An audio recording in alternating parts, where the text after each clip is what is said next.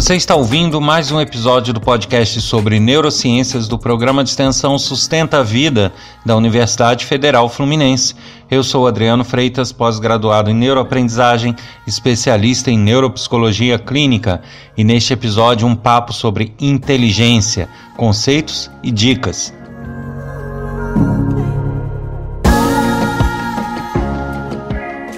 E eu volto aqui a lembrar daquele aplicativo que está disponível gratuitamente na Google Play Store, o Treebase, que vai estar aqui o nome na descrição desse podcast, que é bastante bacana para quem precisa se organizar e quem quer se organizar de uma forma realmente prática, intuitiva. Você consegue organizar todos os seus dados pessoais, de empresas, do trabalho, tudo num lugar só, de forma segura, prática e bem eficaz. De graça lá para você na Google Play Store. Pois é, inteligência, né? Muita gente fala de inteligência, que uma pessoa é mais inteligente que outra, menos inteligente que outra, que uma pessoa é muito inteligente ou pouco inteligente. Mas o que caracteriza a inteligência para o nosso cérebro? É, como dizer que uma pessoa é mais ou menos inteligente? Isso é possível? Você sabe do que se trata a inteligência? Bem, Segundo a neurociência, a inteligência ela pode ser definida de uma forma bem simples, apesar de ser bem complexa. É, os estudos que envolvem o conceito de inteligência não são coisas é, fáceis, não são coisas rasas, não são coisas simples e, portanto, bem complicado de se transmitir num podcast. Aliás, como quase tudo ligado ao nosso cérebro. Porém, a gente pode resumir os conceitos de uma forma é, bem simples e direta para que a compreensão do todo seja maior. E né, nesse resumo, a gente pode dizer, basicamente, que a inteligência é a capacidade do nosso cérebro de resolver problemas. O nosso cérebro ele considera como problema tudo que precisa de uma intervenção de processamento dele. Né? Na verdade, uma tomada de decisão é um problema a ser resolvido, um problema de fato que é aquilo que a gente encara na vida e que não sabe o que fazer. Ele precisa atuar aí e isso também é um problema, obviamente mas muitas vezes na nossa vida a gente tem em mente, a gente tem o conceito de que problema é só aquilo que nos causa aflição, que nos causa desespero e que a gente precisa resolver. Não é só isso. Problema, de fato, é, em termos conceituais, é tudo aquilo que depende da nossa intervenção para que seja feito. Um pensamento é, de como resolver aquele, aquela situação, uma, que, se você reparar bem, tudo desemboca no conceito de tomadas de decisão. Então, basicamente, a gente pode dizer que muito da inteligência é baseado nas tomadas de decisão. Nós temos que tomar decisões a todo instante. Eu já falei sobre isso no episódio específico sobre decisões. Então, desde as decisões mais simples, se nós vamos beber um copo d'água agora ou daqui a pouco, se nós vamos num barzinho, se nós não vamos, até decisões muito complexas e que envolvem a nossa vida e a vida de muitas pessoas. É, tudo isso né, são tomadas de decisão, de uma forma em escalas diferentes, com processamentos diferentes, muitas vezes, mas que são tomadas de decisão e, para o nosso cérebro, solução de problemas. Então a gente pode dizer que basicamente é, quando a gente fala que uma pessoa é mais inteligente ou menos inteligente, a gente está mensurando a capacidade dela de tomar boas decisões ou más decisões, porque muitas vezes tomamos decisões de uma forma inconsciente. E isso tudo junto, a gente analisando a vida de uma pessoa, analisando o comportamento de uma pessoa, nos dá diversas outras sensações. Mas se a gente for no, no cerne da questão, a gente vai ver que tudo gira em torno de decisões. É, o que a pessoa fez, o que a pessoa deixou de fazer, as, as decisões que a pessoa tomou e, e, até com relação aos nossos sentimentos, é, a nossas amizades, a nossos relacionamentos e, e, a nós com nós mesmos, né? O reconhecimento do eu, saber como agir em certas situações, internamente falando, o que pensar sobre as coisas, tudo, tudo são processos decisórios. Então, a nossa inteligência na verdade, na verdade, é a nossa capacidade de resolver problemas, que para o nosso cérebro significa tomar decisões. Então, o que a gente pode ter em termos de dicas para que a gente melhore a nossa inteligência? Conseguem imaginar? Quem já ouviu outro episódio sobre tomada de decisão já vai saber grande parte da minha resposta. Né? Sabe que as decisões do nosso cérebro, as decisões que a gente toma, são baseadas naquilo que a gente já viveu, naquilo que a gente teve de experiências, de estímulos, no nosso banco de memórias, no nosso banco de experiências.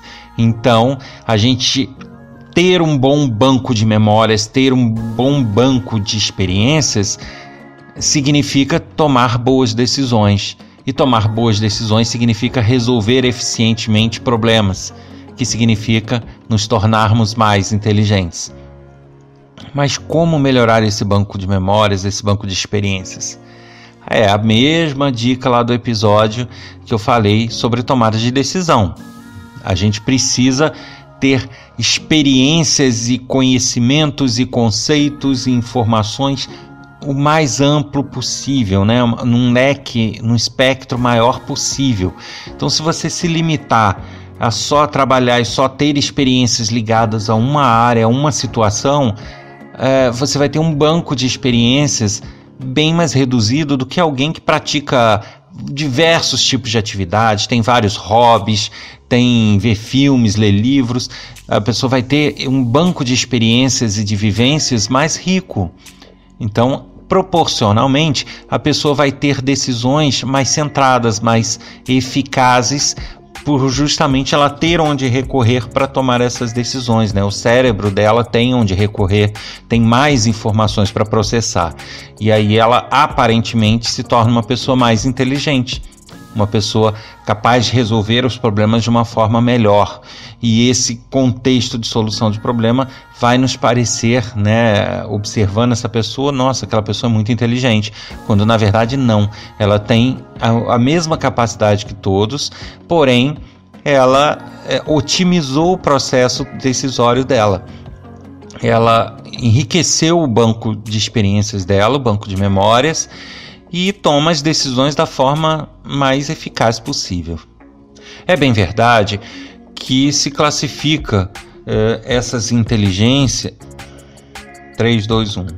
É bem verdade que alguns estudos e algumas áreas, né, incluindo a psicologia, classifica a nossa inteligência em diversas, ah, de diversas formas, em subdivisões, em subinteligências. Particularmente falando, eu acho que fica mais fácil a gente entender o seguinte: essas classificações seriam formas da gente compreender melhor as áreas é, das nossas decisões, né? A gente toma decisões de cunho pessoal, de cunho interpessoal que interferem nas outras pessoas, no nosso convívio. A gente tem decisões e, e, manipulações de situações que são motoras, né, do que a gente faz mecanicamente, né, no caso de um artesanato, se a gente decide pressionar uma coisa ou não, ou amassar tal coisa, ou dobrar outra, então é, isso também seria classificado como um tipo de inteligência. Então, na verdade, se divide a inteligência em vários tipos, sendo que não necessariamente isso significa que o mecanismo seja todo diferente. Né? Ah, mas a inteligência tal não é tomada de decisão, a outra inteligência é. Não, não é assim, tá? É só uma forma de, de ilustrar e, e, e classificar para um melhor entendimento esses, esses vários comportamentos e essas, esses vários processamentos que o nosso cérebro precisa fazer. Eu vou citar aqui, não vou entrar em grandes detalhes, quem tiver mais interesse vai achar muito material sobre isso na própria internet. Eu sempre aconselho que as pessoas busquem as fontes adequadas, né? Porque é aquela velha história. Hoje em dia está muito fácil obter informação, mas nem toda informação é de fato fidedigna. Você pode acreditar nela. Então, muito cuidado com as origens, com as fontes, mas é, se encontra vários materiais sobre isso na internet. Então, não é difícil. Eu vou citar aqui por uma questão de ilustrar o que eu estou falando. Então, nessa classificação que alguns estudiosos adotam, a gente tem as seguintes divisões o interpessoal, a inteligência interpessoal, que diz respeito ao, ao, à lida e às situações que envolvem a nossa interação com outras pessoas, o intrapessoal, que é saber do nosso eu, das nossas atitudes, do nosso comportamento, é, do nosso, da nossa inserção no contexto atual, no contexto externo que a gente está, como que a gente se comporta em cada contexto. Então, isso seria o intrapessoal, né? As nossas próprias emoções e por aí vai. O lógico matemático, que é aquela questão bem preto no branco, né? bem objetiva e bem lógica e bem matemática, que muitas vezes não é o mais sensato na situação, mas é o mais lógico. É, isso também representa nessa classificação um, um, outro tipo de inteligência. Aquela linguística, que é bem focada na, na linguagem, na compreensão e na elaboração, né? na manipulação da linguagem a espacial, que é o que determina uh, a nossa visão de espaço, de, de distância e, e, a nossa posição no, no, espaço e no meio onde a gente vive, onde a gente está, onde a gente, é, por onde a gente caminha. É, a naturalista, que é aquela que discrimina né, entre ser vivo e não vivo, o musical que diz respeito à parte melódica, a parte de lidar com melodias e com música e com sons diversos que é, ocorrem ou podem ser colocados de forma harmônica para a gente e corporal sinestésica que diz respeito ao nosso comportamento físico, né? O nosso a forma como a gente se porta fisicamente, postura, é, a nossa manipulação, a, a, nossa mecânica fina, né? Nosso, a parte motora fina e por aí vai. Então nós temos essas divisões. Quem quiser busque mais informações sobre elas, né? Como eu falei, a gente tem teorias. Isso não significa que a gente tenha de fato áreas marcadas para cada tipo de inteligência e que tem um comportamento totalmente diferente. Né? Existem, lógico, é, comportamentos que são mais predominantes de uma certa região do cérebro. Né? Por exemplo, nossos conceitos e nossas manipulações melódicas né, de música, de melodia, elas estão mais localizadas no lado direito do cérebro. Tem uma área ali bem específica de melodia. Porém, quando a gente fala de inteligência melódica, inteligência musical, eu não estou falando propriamente dessa área, do funcionamento dessa área. Eu estou falando da nossa habilidade em lidar com a música, em reconhecer a música, em reconhecer e lidar com as melodias. Então, quando eu falo de inteligência musical, eu estou falando na minha capacidade de lidar com decisões e problemas ligados à música que vão cair naquela, naquele mesmo conceito inicial, né? De eu, é, de eu ter experiências prévias, de eu ter memórias que me levam a ter bons conceitos hoje sobre a música e consigo usar esses conceitos para poder tomar decisões e saber o que fazer e o que pensar, e aí, por tabela, ter boas emoções e por aí vai.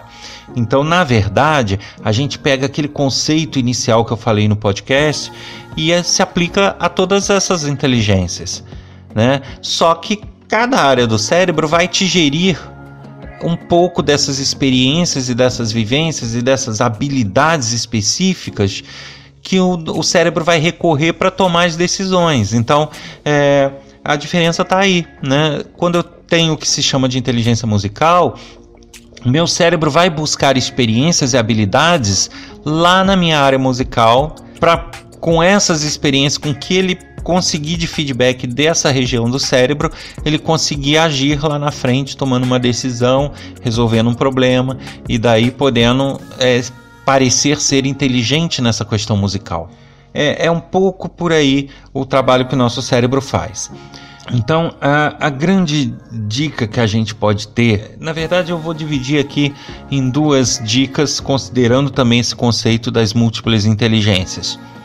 A primeira é aquela que eu já falei lá no episódio sobre tomadas de decisão. Né? Quer ser mais inteligente? Consiga tomar melhores decisões. Isso vai fazer toda a diferença e vai te colocar numa situação de ser uma pessoa realmente mais inteligente. E para tomar decisões, não tem outro jeito. Você tem que ler, você tem que assistir bons filmes, você tem que variar as suas experiências, não é focar só numa coisa e ficar nela a vida inteira. Né? Então, por mais que você goste ou faça muito bem uma coisa, você tem que ter habilidades e experiências dos outros segmentos que você não gosta, por menores que seja, né? para que você tenha meios de diferenciar é, situações, diferenciar conceitos e poder aí ter tomadas de decisão melhor. E isso eu falo em todas as áreas, né? Então, você assistir filmes, ótimo. Assistir filmes do estilo que você gosta, maravilha. Mas de vez em quando assistir filmes que você não é bem a tua área, também é, é um bom agregador de novas experiências e novas vivências, novos conceitos, né? Leituras, a mesma coisa. Você variar as suas leituras, né? Livros de autoajuda o tempo todo ele pode ser bom em dados momentos, mas não é o melhor. Então, que sejam romances, histórias, ficções, né? E, e isso nos mais variados estilos vai te ajudar bastante nessa tomada de decisão. E partindo para essa subdivisão das teorias de múltiplas inteligências, a gente precisa considerar o seguinte. O que se normalmente se observa é que as pessoas dificilmente conseguem ser muito boas ou excelentes em mais do que duas dessas habilidades ou dessas inteligências múltiplas. Não significa que a pessoa vai ser ruim nas outras todas, mas geralmente a pessoa tem duas dessas habilidades onde ela se sobressai e as outras não. Então, considerando a sinestésica, musical, a lógico-matemática, né, várias inteligências, subdivisões dessa que eu citei, geralmente uma ou duas é de predominância de cada pessoa. As outras realmente são fracas para aquela pessoa, né? Elas, ela tem, ela foca menos nessas áreas. Então, qual é a grande segunda dica aí? Que você pegue essas inteligências, essas subdivisões de classificação de inteligência que eu falei e busque aquelas que você realmente não é não se sobressai, não, não são as suas melhores, os seus melhores pontos, as suas melhores características. Né? Faça uma autoanálise e consiga identificar: bom, eu sou muito bom, eu, eu consigo me safar bem nessa e nessa inteligência. Nessas duas eu sou muito eficaz, eficiente. É, eu já sou bem treinado e consigo lidar bem com isso. Agora, com tais e tais e tais habilidades eu não sou bom. Eu não, não tenho a, grandes habilidades. Isso é normal, então ninguém precisa ficar desesperado por isso, porque é, a, a, nossa realidade. Nós não conseguimos nos sobressair mais do que duas dessas, desses tipos de habilidade. Então, se a pessoa é muito bom em, em inteligência lógico-matemático e linguístico, ela não vai ser muito boa em sinestésico, né, que é a parte é, motora, ela não vai ser boa em outras coisas, mas ela pode tentar melhorar. E aí é que é a segunda dica, né? É, tente fazer uma autoanálise e ver naquilo que você não é bom. Bom, as minhas melhores inteligências é, são essas e é essa e essa. E pegue a lista daquilo que você não é bom e tampe adquirir vivências sobre aquilo, sensações e experiências, né? Então, é, filmes, leituras, é, tente fazer alguma coisa. Você não é bom em sinestésico motor, você não é bom em, em trabalhos manuais, você não vai conseguir passar o dia fazendo aquilo. Aquilo vai te causar repulsa, você não vai conseguir fazer direito, você vai ficar aflito ao tentar fazer. Aquilo não faz parte das suas habilidades, não faz parte do que você consegue fazer bem. Mas não impede que de vez em quando você vá lá e tente fazer alguma coisa, né? Tente fazer um artesanato, ou tente lidar com algum, alguma coisa que, que não faz parte dessa tua inteligência. Você vai conseguir ficar bom naquilo? Difícil tá? que você consiga ter o mesmo desempenho das áreas em que você é, bo é bom. Isso aí vai ser bem difícil, mas você pode melhorar gradativamente, porque o nosso cérebro é plástico, como eu já cansei de falar aqui também. Então você pode ir equilibrando. Né, que você não consiga se sobressair, que não consiga ser o top naquilo, mas que você consiga sair do conceito de muito ruim naquilo. Percebem?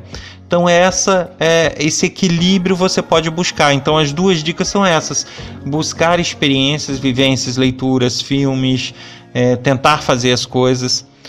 E a segunda dica é tentar focar isso naquilo que você não é, não é bom. E para você equilibrar essas suas habilidades, essas suas inteligências. Como eu, eu citei a parte motor e lógico, matemática. E geralmente quem buscar mais a fundo esses assuntos vai identificar o seguinte: que existem algumas coisas antagônicas. Quem geralmente é muito bom num tipo de inteligência, geralmente vai ser ruim numa certa outra. É, geralmente tem antagônicos ali. E isso você vai perceber quando você fizer uma autoanálise e olhar naquilo que você não é bom aí que você precisa melhorar, você vai perceber o que, que é antagônico ao que as habilidades que você tem, né? E, e aí você tenta trabalhar, tenta buscar experiências naquilo. Então, quem não é bom na sinestésico motor corporal, entrar numa aula de dança, numa aula de artesanato, tentar fazer coisas nesse sentido, vai equilibrar um pouco essa, essa área e assim por diante.